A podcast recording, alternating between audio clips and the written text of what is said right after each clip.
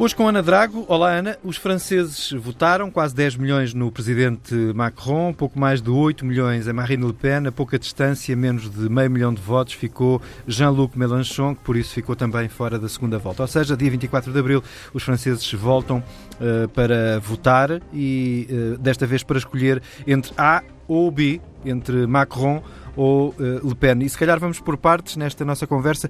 O que é que uma eleição em que quase 45% dos votos estão repartidos entre o candidato da extrema-esquerda e o candidato da extrema-direita, nos diz sobre a moderação política? Olá, Nuno, eh, boa tarde. Bom, é uma pergunta eh, interessante. É uma pergunta interessante porque nos faz pensar como estamos a viver um cenário que é verdade que já tínhamos tido nas eleições de 2017 esta ideia de que a candidata de extrema-direita está de novo na segunda volta das presidenciais francesas, mas parece que estamos numa situação política relativamente agravada em relação ao cenário de 2017. Eu acho que ela é mais grave do que, do que a eleição de 2017, desde logo pelo aumento da abstenção. Eu acho que é significativo, mostra um afastamento por parte dos franceses em relação à política. É verdade que a abstenção não é tão grande como em Portugal, mas acima de tudo mostra alguma normalização da extrema-direita na política francesa. Ou seja, nós hoje temos a percepção que aquilo que há uns anos atrás, até na eleição de Chirac contra o pai de Marine Le Pen, que era a chamada mobilização republicana, tem vindo a perder fogo na política francesa e, portanto, a extrema-direita foi-se normalizando. Acho que há eh, uma, um, um, segundo elemento de agravamento um, que, que vem desta percepção de que nós Macron já não é novo na política francesa, já não há ilusões em o que é que significa a sua política, o que ela é e o que ela tem sido incapaz de responder. E, portanto, o crescimento da, da dimensão extremamente contestatária àquilo que tem sido a política de Macron, eu acho que mostra eh, que a política francesa tem vindo a ser marcada por uma espécie de continuação, presidente atrás de presidente, de múltiplos rounds de ataque àquilo que é o modelo social francês. Não é por acaso que, de novo, no centro da polémica política está o modelo de pensões e o agravamento, eh, o aumento da idade de reforma. E depois há uma percepção de bloqueio que eu acho que também se nota nestes resultados eleitorais. A França é, é um país que não tem grandes graus de sindicalização, mas tem uma história nos últimos 30 anos de eh, enormes protestos políticos populares. Eh, alguns nas urnas e alguns nas ruas. Em 1992, o Tratado de Maastricht, fundamental naquilo que veio a ser a construção europeia, praticamente esteve a ser chumbado no referendo em França. Em 1994 houve uma greve geral, a paralisação do país, também em torno da reforma do sistema eh, de pensões. Em 2007 a França chumbou aquilo que era a proposta de Constituição Europeia, teve o protesto de novas gerações sobre o CPE, o chamado contrato de primeira, eh, primeiro emprego, que pretendia tirar direitos sociais às novas gerações, e agora mais recentemente teve os coletes amarelos. E portanto em relação àquilo que é o padrão de política europeia e àquilo que é o desempenho dos diferentes presidentes franceses, Sarkozy, Hollande, Macron, há a sensação de que a França tem sido incapaz de responder àquilo que têm sido os combates fundamentais e os protestos fundamentais, as questões do trabalho, as questões das pensões, da redistribuição das desigualdades. E, portanto, eu acho uma certa graça quando se diz que as classes desapareceram do conflito político, quando continuamente o conflito em França parece ser sobre a questão da redistribuição e esta sensação de perda que as classes populares têm em França. E, portanto, quando olhamos para estes resultados, com uh, Macron à frente, mas a seguir Le Pen e depois Mélenchon, eu acho que se nota que dois terços da França estão profundamente descontentes com aquilo que é uma política de continuidade de sucessivos rounds de neoliberalismo, que não dá esperança, não dá perspectivas de vida, não dá uma ideia de redistribuição e, portanto, de novo, estamos neste confronto entre Macron e Le Pen. Há cinco anos chegou um frente a frente entre Macron e Le Pen e desta vez chegará? Bom, não sei não sei porque hum, estamos. É, é, é, o que eu dizia, Macron uh, perdeu pelo menos a possibilidade de, de nos dar uma primeira impressão positiva.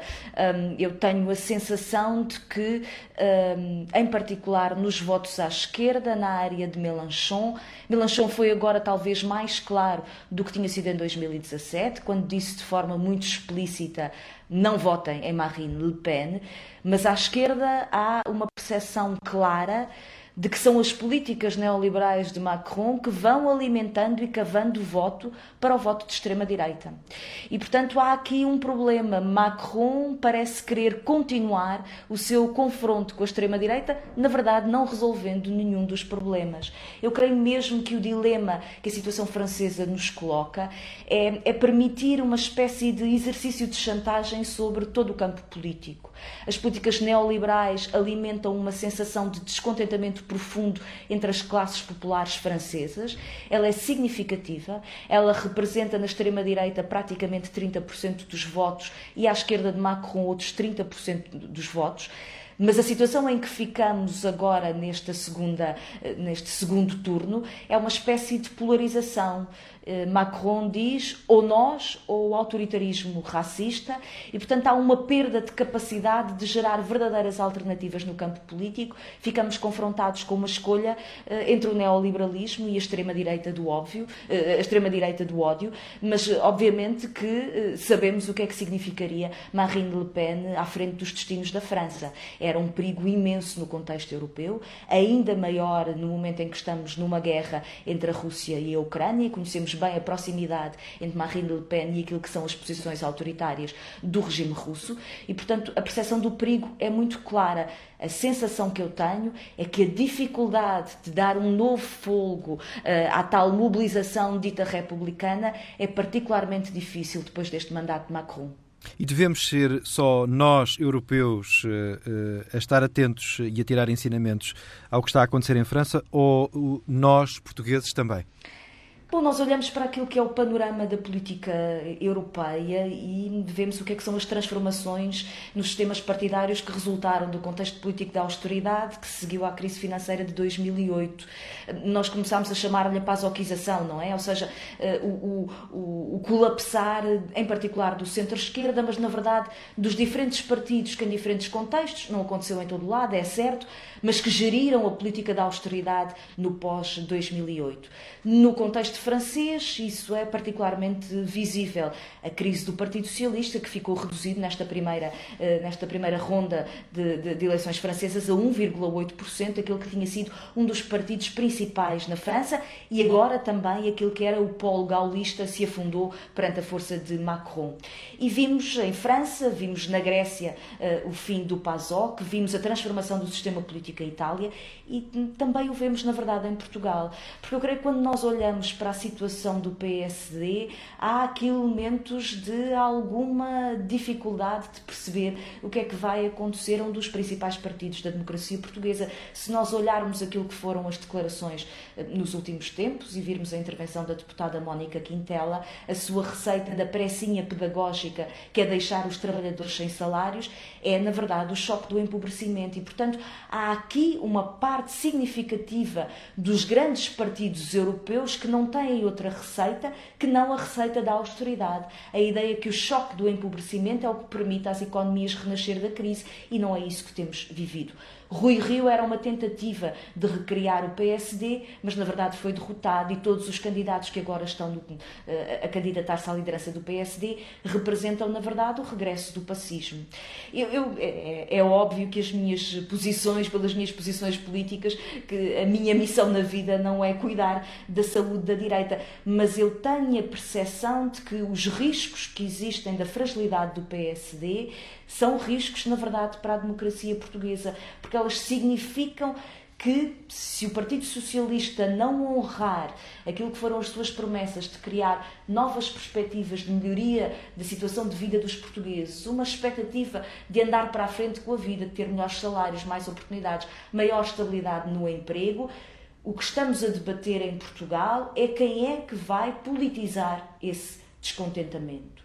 Quem é que representa na sociedade portuguesa o descontentamento político em relação ao governo do Partido Socialista? Ora, eu acho que quer à esquerda, quer à direita, aquilo que são as oposições e as alternativas democráticas estão enfraquecidas. E, portanto, no contexto atual, eh, acho que me resta apenas desejar que, quer à esquerda, quer à direita, essas mesmas oposições se possam reconstituir e apresentar alternativas aos portugueses, politizar esse descontentamento que possa surgir, para nós não cairmos numa situação em que temos o PS a agrupar grande espaço do centro político e a tentar fazer o seu conflito apenas com o ódio que é centrado eh, na proposta política do Partido Chega. Ana Drago, nos Não Alinhados, às terças-feiras na TSF e em tsf.pt e em podcast a qualquer hora.